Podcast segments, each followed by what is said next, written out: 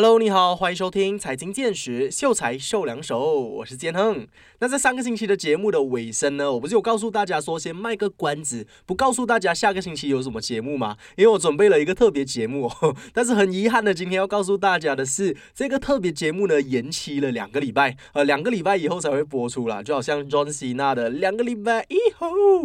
我们才会播出呃这个特别节目哦。那这个星期的节目我们就一样哦，给大家科普一下各种。这一些理财啊、投资、财经的一些知识啦。那今天要跟大家聊的课题呢，叫做马太效应。呃，你应该有听说过吧？就是这个世界上，如果把所有人的钱呐、所有人的财富都平分的话，呃，不用过多久，这一个贫富差距又会开始回来。因为有些人始终会努力的就会努力，然后不努力的人就会不努力。这个世界上的贫富差距啊，只会越来越大而已。呃，不管你是把财富平分啊都好，呃，这个东西还是会有的。所以这个社会会有阶。阶层就是因为这样子啊，总之有社会就有阶层啦。那你有没有想过，为什么有钱人会越来越有钱，没有钱的人会越来越没有钱呢？其实这一个有一个学术性的词哦，叫做马太效应。这个马太效应呢，其实是源自于这个圣经出来的，Christian 的圣经啊，真的是从圣经出来的。但是很多人可以把它用在这一个财商的领域啦，也有人可以把它用在这个两性的课题上，都可以的。所以只要你学会了这个马太效应哦，你就能够很好的利用一下。就是自己的一些优势，来让自己达到自己想要达到的财富啊，或者是得到你想要有的这个女朋友也没问题哦。那我们就话不多说，马上开始我们今天的课题吧。早上好，有内容。今天要跟大家分享的叫做马太效应 （Matthew Effect） 啊，这个马太效应非常好，这个。开始之前，先跟大家开一个小玩笑哦。如果你不知道这个是什么的话，其实是之前很流行的一个迷音啊。因为呃，中西南呃，中西纳呃，也叫做 John Cena 啦，大家认识的这个 WWE 明星哦，呃，现在也是一个电影明星。那他因为要打入这个中国市场嘛，他会说一点点中文，所以就时常在抖音啊，在社交媒体上 post 自己说中文的一些视频啦，然后就非常搞笑。然后我刚刚就学了他。跟大家打声招呼，然后来一小段的这个 模仿秀啊。那接下来我们就马上来跟你讲解一下，到底什么是马太效应哦。那其实马太效应呢，我刚刚有提到说它是源自于这个圣经的嘛，那是源自于这个新约马太福音里面的一句话哦：凡是有的，还要给他，使他富足。但凡没有的，连他所有的也要夺取。呃，这一句话代表是什么意思呢？其实我也不是很会哦。但是透过今天的故事，希望你能够对这个马太效应有更深一层的了解啦。那其实我本身也不是 Christian，所以如果有讲到什么不对的，就是刚刚有提到那个圣经的 reference 啊，如果有不对的话，呃，听众朋友们也是可以到我们的 Facebook page 去提醒一下我。然后有什么讲不对的，我要在这边跟大家说一声抱歉哦。在新约马太福音当中就有提到一个这样子的故事哦，有一个国王他。要远行，他要出差一个礼拜了。那在他出差的这一个礼拜呢，他希望他的仆人能够好好的帮他打理一下他的王朝哦。他总共有三个仆人，他就告诉他的仆人说：“哎，在我出差之前呢，我会给你们每个人一块银子，银子是 silver 啊，金子银子那个银子啊。”他就给了每个人一块银子，然后希望他们去做生意。然后做生意之后一个星期，他们就回来见这个国王，然后告诉他们做生意有没有成功这样子啦。那在一个星期之后呢，他们就去见国王嘛。首先第一个。仆人呢，他就非常的成功哦，他就很兴奋的告诉国王：“国王，我已经利用你给我的这一块银子，呃，赚了十块银子，我做生意非常的成功。”诶，那这个国王看到他也是非常的开心，哇，你真厉害！那你成功的赚到了十块银子，我就赏你十个城堡，哇！然后这个仆人也是非常的开心。来到了第二个仆人，第二个仆人也告诉国王说：“虽然我没有像第一个仆人那么厉害，但是我还是利用你给我的一块银子，赚取了五块银子。”国王也是觉得，哎，不错不错，那你赚了五。五块银子，我就赏你五个城堡。来到了最后一个仆人呢，这个仆人他就很胆怯的告诉国王：“嗯，国王。”嗯，因为我很担心你给我的这一块银子我会弄不见，所以我一直把它好好的收藏在我的口袋里，我把它包在我的手帕里，我好好的保管它。耶，结果一个星期之后，我完全没有弄不见呢。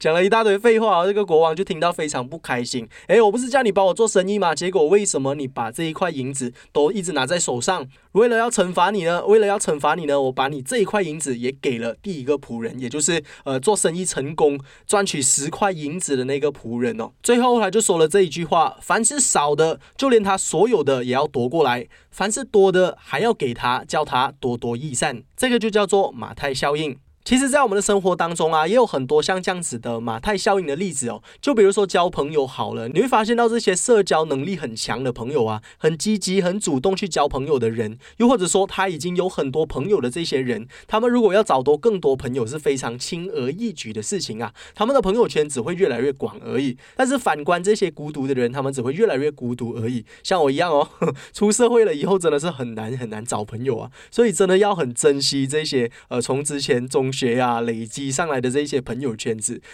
一直到现在还是我很好的朋友，呃，真的要好好珍惜这一些友情啊。除了交朋友之外，达到成就其实也是有这样子的效果。你会发现到有名的人跟没有名的人做一样的东西，如果两个都做成功的话，这个有名的人他能够得到的这个效益啊是来的更高的。呃，讲给大家一个比较贴切的例子，就是比如说，好像我在呃朋友跟朋友一起讲笑话，原本这个笑话是我讲出来的，但是因为我讲的比较小声，所以可能身边的朋友没有听到。但是过后有一个人他听到，他觉得很好笑，他就大声的讲出了我原本讲的这个笑话，结果大家都笑得很开心。行，呃，这个就是有名人和没有名人做出来的东西一样，但是有名的人做出来的这个效果会好很多啊。呃，很多人会去愿意采访他们啦，很多的粉丝也会去找他们。哦，你可不可以教教我做这些东西啊？同样的东西，像现在网红嘛，对不对？大家都觉得说网红他是一个高高在上的地位啊。像网红他们做生意啊是非常容易能够成功的，因为他们已经有很大一批的这些观众群啊。随便一个网红他想要开一家网红餐厅。或者是说他要开自己的一个 clothing line，一个服饰品牌哦，你会看到这个网红餐厅，虽然它的食物是很普通的，或者说跟隔壁两间的这个食物的品质也是差不多，很有可能他也是从隔壁两间的咖啡厅哦拿他的这个 supply 过来这里卖的，但是他可以卖更贵，而且更多人愿意来他这一边，呃，也有可能有其他的一些因素啦，可能是因为他的装潢比较好看，还是怎样，还是他会在那边当一日店长，还是怎样啦？总之，很多人会去这些网红餐厅，呃，就算。它的这个品质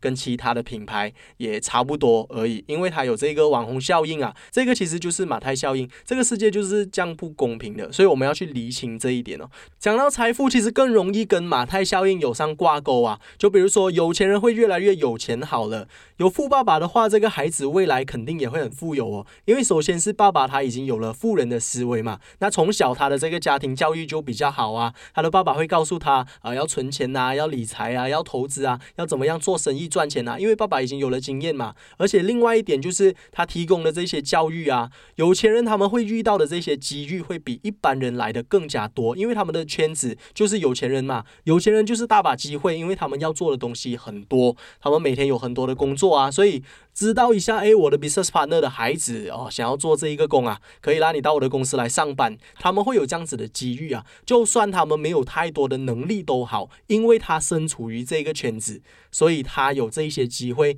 能够越来越成功，而且他能够见识这个世界更多啊，可以探索这个世界，可以环游世界，所以有的这些人生经历也会比一般人来的更加多。相反的，如果你是在这个穷人的圈子的话，你会处处为了想要省钱，然后教育的部分也。省下啦，呃，投资的部分也省下啦，不敢对自己太好啦，不敢 take risk 啊，不敢拿下太多的风险啦，不太敢去冒险啦，因为。大家都知道自己辛辛苦苦赚来的钱，如果是投到一个新的生意当中，这个生意没有成功的话，那就真的会很惨哦，又要从头开始。但是有钱人就不同哦，啊，这些钱，呃，对他们来说，只要跟父母借一下就好了。那有钱人他们也更加有信誉嘛，所以如果要跟银行借钱呐，都很容易。所以我们的社会它其实就是一个这样子的结构啊，我们要去理清这个东西，我们要去知道哦，社会就是这样子的，这个世界就是不公平的，不公平。呃，没办法，我们抱怨也没有用，呃，我们只能够做的就是不断的努力向前看而已。还有另外一点要跟大家分享的，就是门当户对这一件事情啊，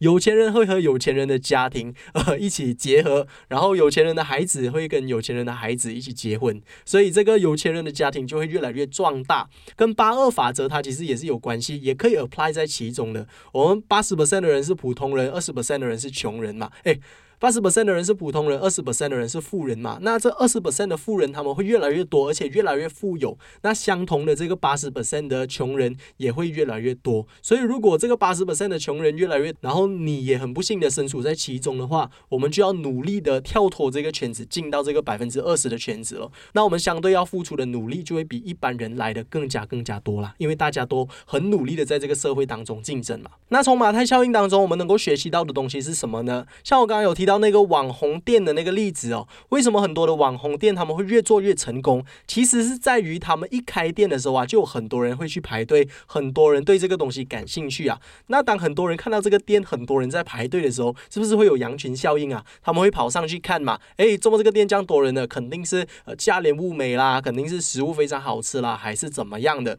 所以这个东西它就会一直延续下去。所以一个生意如果想要成功的话，其实有很大一部分哦，它是建立在一个好的开始。好的开始就是成功的一半。这一句话相信大家都有听说过，但是很多人都不知道要怎么样为自己创造一个好的开始啊。所以很多人会做到一半，呃，半途而废啦，或者是很容易轻言放弃，就是因为没有一个好的开始啊。就好比说工作好了，我们大家都知道工作是非常的重要嘛。如果我们未来要去到一定的高度的话，我们的工作其实就决定我们能够去到多高，我们的圈子能够去到多广，那我们的路可以去到多远。其实这些都是依靠我们的工作啊，因为环境这个东西真的是非常重要的。你的工作的平台的好坏，你的工作性质的好坏，都会决定你未来的这个去向哦。但是很多人对于找工作这一回事呢，都是非常的被动的。呃，很多的大学生出来啊，呃，不知道自己要做什么工作，然后读大学的时候也不知道要读什么科系，呃，就是听从别人的一些意见啦，觉得说，诶，现在读 IT 好啊，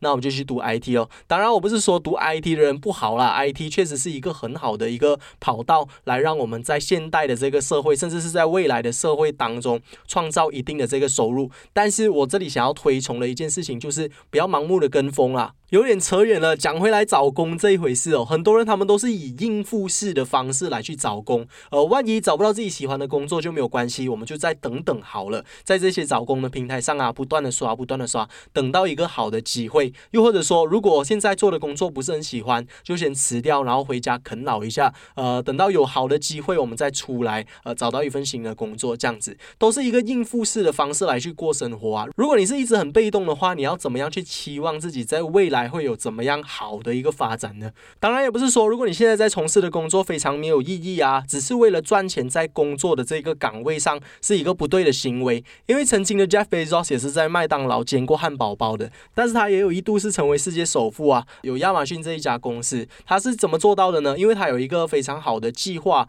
他知道他在未来肯定不是卖汉堡包的，所以他呃赚到了一定的钱，或者是累积到一定的经验，或者是等待到了一个机会之后，他就。马上把这个当做是一个跳板，去到他另外想要去到的一个高度。所以，如果假设你现在是在工厂里面做一些流水线的工作也好啦，是做一些零售行业的前线人员也好，服务生也好啦，如果这一切都是在你的计划当中，呃，你需要一些时间来累积经验，然后在未来跳到一个更高的高度的话，那你现在做这个事情是绝对没有问题的。人际关系专家卡耐基曾经也说过这样子的一句话哦：好的开始来自于充分的准备。工欲善其事，必先利其器嘛。当然他不会讲华语啦，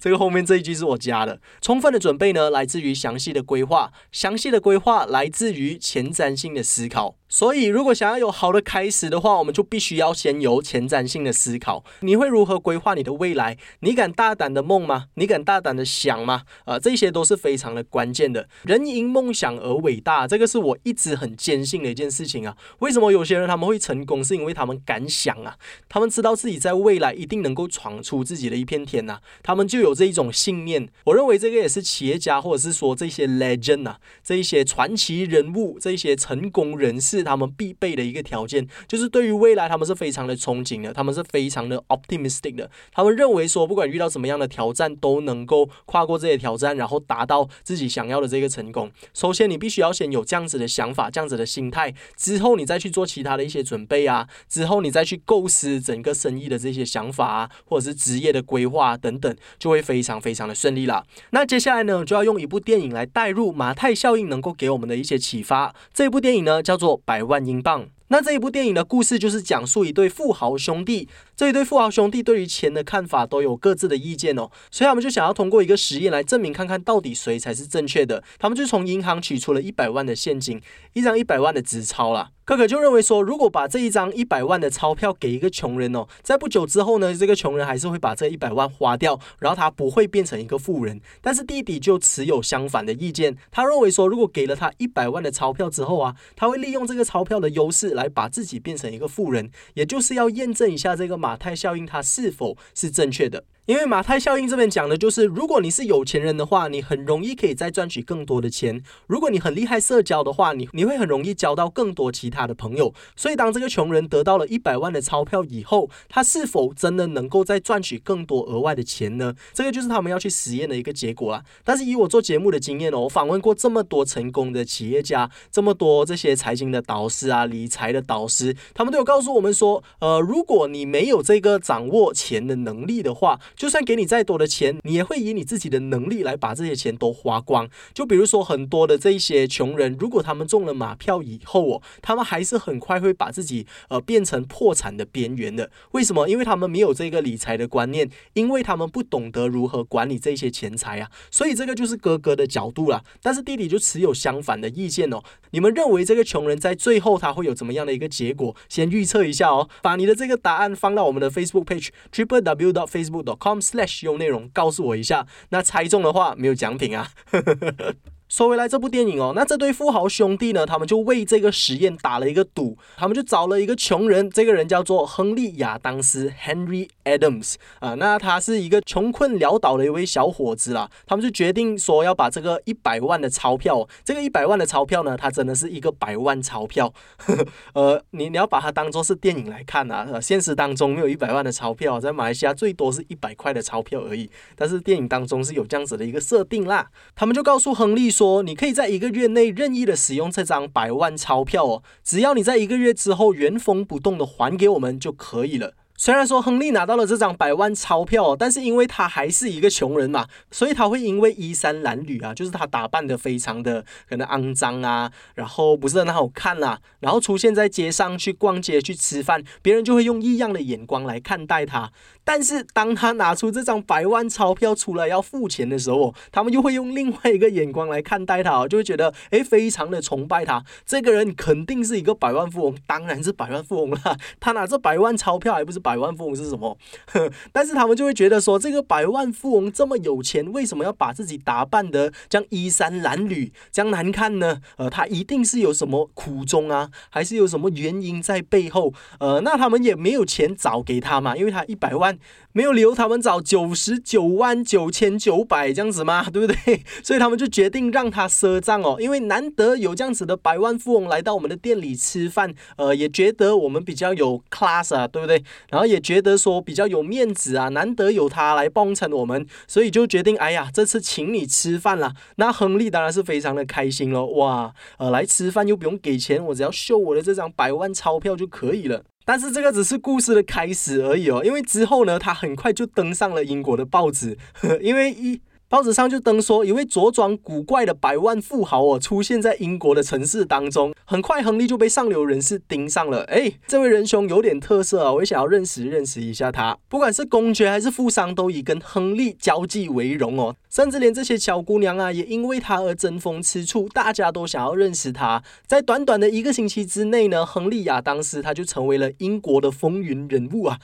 大家都认识他啊。你想看多么的厉害啊？百万钞票的魅力，有了这两位富豪的相助之下，一个星期内又有钱又有势又有名气，然后又有女人，哇，简直是人生胜利组啊！但是这个时候，亨利他就想说，如果一直用这一张百万钞票来赊账，不是一个很好的办法，因为他一直告诉人家说，等我有散钱了，我再把钱给你嘛。我只有这张百万钞票，没有人可以找钱给我，所以别人就一直让他赊账。但是这个情况就好像是一个有很高的 credit limit 的一个用户啊。呃，你想看这些富豪啊，因为他们有很多的资产，所以银行愿意借很多钱给他们。其实就是同样一个情况来的，他们有很多的借钱的这个额度，但是不代表他们有。有钱来偿还这一些贷款呐？那亨利他就有想到说，如果这样子下去的话，不是一个好办法，他迟早会露馅的，迟早会有人发现他是一个大骗子来的，所以他就开始利用他在这一个星期交际到的、认识到的所有的这些富豪的圈子啦，开始去下手。首先就从生意经营陷入困境的朋友手中哦，接手矿山招股生意，然后就赚到了他人生的第一桶金。再凭着他对于股票的一些认识呢，引领股市走向赚取真金白银。这里面没有任何的暗盘交易，也不是靠内幕消息哦，他靠的是正常的借力实力，靠他真正的实力来去完成这一些交易的。因为你要知道，当有钱人在买股票哦，因为他们注入的资金是非常庞大的，所以只要他们一买入了之后，整个股价就会往上涨，所以他们是非常容易能够操弄整个股价的。像 Elon Musk 本身呢，他只要随便一句话哦，就可以令这个股价市场大起大落呃，尤其是这个虚拟货币的市场也是一样啊。那当你在上流社会有一定的地位之后哦，你有了一定的影响力，而且你有一定的资金了之后，你就可以引领整个股市啦。不要说操弄股市这么难听哦，因为其实他能够做的东西就是他在上流社会有了一定的知名度，有了一定的地位嘛，他对于股票也有一定的认知了之后，他就可以跟其他一些上流社会的朋友分享说，诶，这个股票在未来是有很大的潜力的。那当他的朋友也开始注入大量的资金的时候，他的股票就能够赚大钱喽。这个时候，可能有些听众朋友们就会说：“哇，这个亨利真的是好哦，呃，有了这一张百万钞票之后，就可以呼风唤雨啊！要朋友有朋友，要食物有食物，要衣服有衣服，呃，真的是每一个人都想要认识他，每个人都想要帮助他，就连他讲的话也开始有了公信力。那有钱真的是可以呼风唤雨吗？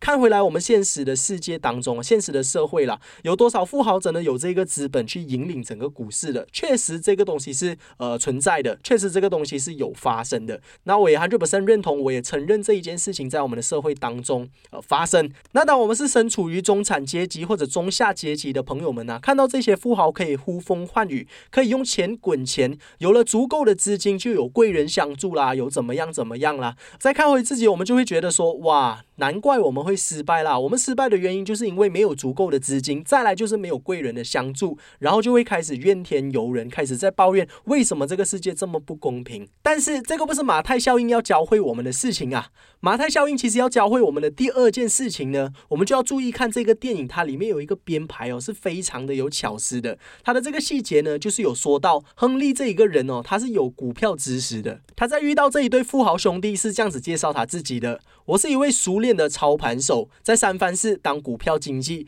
对于股市我是非常的了解，而且摸得非常透了的。我除了这一身记忆，还有一身清白之外，我已经没有任何东西可以去依靠了。这个时候，你才会发现到，哦，原来亨利他也是有料的，不然当时候这一对富豪兄弟也不会把百万钞票借给他，对吧？这个时候就没有人会说，哦，亨利他是靠运气的啦。很多时候都是这样子的，很多人在努力默默耕耘的时候，我们看不到啊。当他一夜成名的时候，大家都会说，哇，他真的是非常的幸运哦，哇，他的努力终于被人家看见了。为什么努力默默耕耘了那么久，没有人看见？其实，往往这一些人，他们能够一夜成名啊，他们背后付出的努力，是我们完全没有办法想象的。就好像亨利，他遇到了这一次的机遇，其实也要有他在一定的基础之上，他才能够好好的把握这一笔钱财嘛，对不对？你想看，如果当时候这一对富豪兄弟，他们是把这一张百万钞票借给一个真的是穷困潦倒的乞丐的话啦，他能不能够好好的利用这一张百万钞票呢？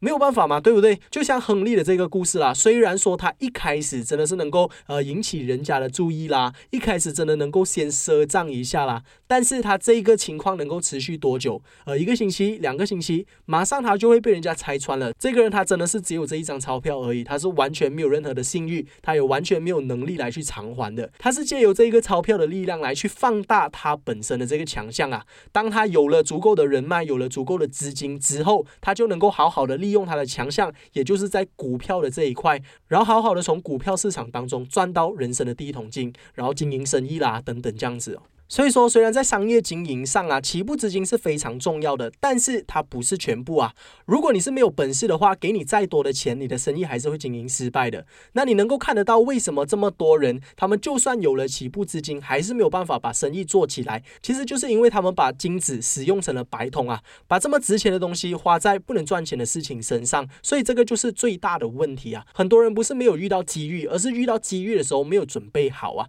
我认为说机会它是一直会有的，但是我们必须要努力，让自己时时刻刻准备好，我们才能够抓住这一些机会啊。像有一句话叫做“越努力越幸运”嘛。为什么这一句话这样子说？就是因为努力的人他们会一直把自己时时刻刻的准备好，然后当他们有遇到任何的机会的时候，他们就会一把的抓住。这个时候他们就能够越来越成功了。为什么一颗苹果掉在牛顿的头上，他可以想到地心引力，但是掉到其他人头上，他们只会讲啊痛痛痛痛痛痛痛呵呵。这个就是有准备和没有准备的区别啦。这个就是基础上的分别。所以其实呃资金啊人脉啊它不是全部，大家要记住这一点哦。与其我们去抱怨，与其我们去仇富啊，为什么这些有钱人这么的幸运？不如我们好好的检视一下自己到底有没有准备好。那接下来要跟你分享的呢，其实马太效应它也运用在心理学上哦。所以其实很多两性课题啊，都可以用马太效应来去解释。希望我今天浅浅的分享啦，因为我也不是什么两性专家，就是希望今天这个马太效应啊，能够让你理解到一些东西，让你在情场上也能够得意啦。其实跟财富跟地位是一样的，你有没有发现到有一些人哦，在情场上啊，呃，这个伴侣是每一个月都换一个的。那可能有些人他们默默的喜欢一些人，那他喜欢他很久了，还没有交往之前，这个人就开始离开他了，然后又喜欢下一个人，那个人还没有跟他交往，他又离开他了，就是一个一个慢慢的离开他，然后另。另外一个每个月都在换新的女朋友，有没有一个这样子的极端？我相信你的朋友圈应该都会有这两种人，其实就非常符合马太效应啊，就好像有钱的人越来越有钱，然后穷人越来越穷。那受欢迎的人、有伴侣的人、容易得到别人喜欢的人，就会很容易得到别人的喜欢咯。呃，容易孤独的人就会越来越孤独啦。在一段感情当中，其实两个人哦，他们都是互相看彼此的这个价值的。呃，如果你对我来说是很有价值的话，我当然会很爱你啊。但是如果你对我是没有价值的话，你就变得是可有可无啊。那很多时候，当一段感情这两个人的价值上有出现了一定的这个落差了之后，这个可能价值比较低的人，他们就会开始呃苦苦的哀求啊，就会觉得可能是自己付出的不够多啊，不然就是开始恐慌啊，然后开始去盯着自己的另外一半哦，不可以出轨啦，不可以什么什么。然后就是一直的很黏着他，就是有一点缺乏安全感会有的这一种行为啦。甚至有一些人哦，当他们的另外一半开始在出轨的时候，他们还认为说，哎呀，没有关系啦，只要他不要离开我就可以了。哇，这样子的想法真的是非常要不得啊！因为你想看，如果根据这个马太效应哦，强者越来越强嘛，弱者越来越边缘嘛。那如果你是一直把他当皇帝这样子来宠的话，那你的价值就不断的在降低，他的价值就越来越高啊，你就变得越来越可有可无啊。你明白你的那个价值？越来越低，你在这一段感情当中其实是没有什么意思的，你明白吗？然后你就会越来越伤心，然后你就会越来越责怪你自己，为什么你自己这么蠢啊？为什么你自己那么难过啊？为什么那么难受啊？但是其实如果你只要走出这一段感情，或者是你不断的去努力的提升自己的价值之后，你就会有不同的感受哦。有一句话叫做“可怜人必有可恨之处”啊。当你知道这一段感情哦，我当做是一个比喻啦。就比如说前面已经有一个洞了，你还硬要跳下去，跳下去之后有人要拿绳子来救你，你还不要被他救，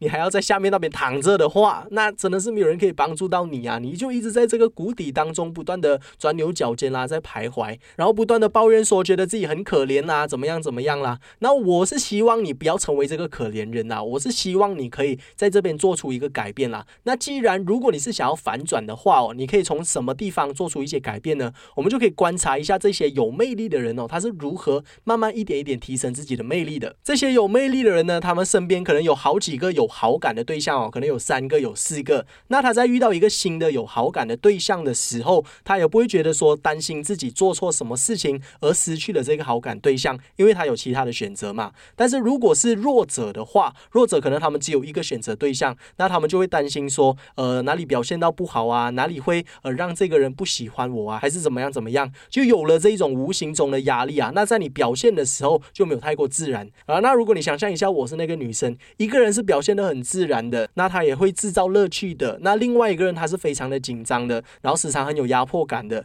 那两个人如果条件差不多，呃，样子也是差不多一样好看的话，你觉得我会选择谁？当然是选择那个相处比较好的嘛，对不对？所以我们就可以效仿一下这个有魅力的人，他能够怎怎么样去。做，但是如果你没有这一个魅力，能够吸引到几个好感对象的话，你要怎么办呢？呃，我认为这个东西是可以培养的。你要怎么样去培养你自己个人的魅力呢？你想象一下，如果一个人哦，他把所有的时间都投入到感情当中，他把所有的筹码都放在感情当中，那如果他失去一个对象的话，他当然会感觉到很压力、很恐惧啊，因为他的生活会崩坏啊，因为他的生活只有感情而已。但是如果你开始把心力放到其他的地方啊，呃，增进一下自己啊，呃，提提升一下自己的知识啊，自己的其他一些爱好啊，运动啦，这些东西其实都可以增加你的个人魅力的。当你开始把注意力转移到你自己身上的时候，反而会无心插柳柳成荫啊，反而这个时候才是别人觉得你最有魅力的时候。我觉得马太效应这个东西真的是能够运用到我们人生的每一个事物身上啊，每一个角落了，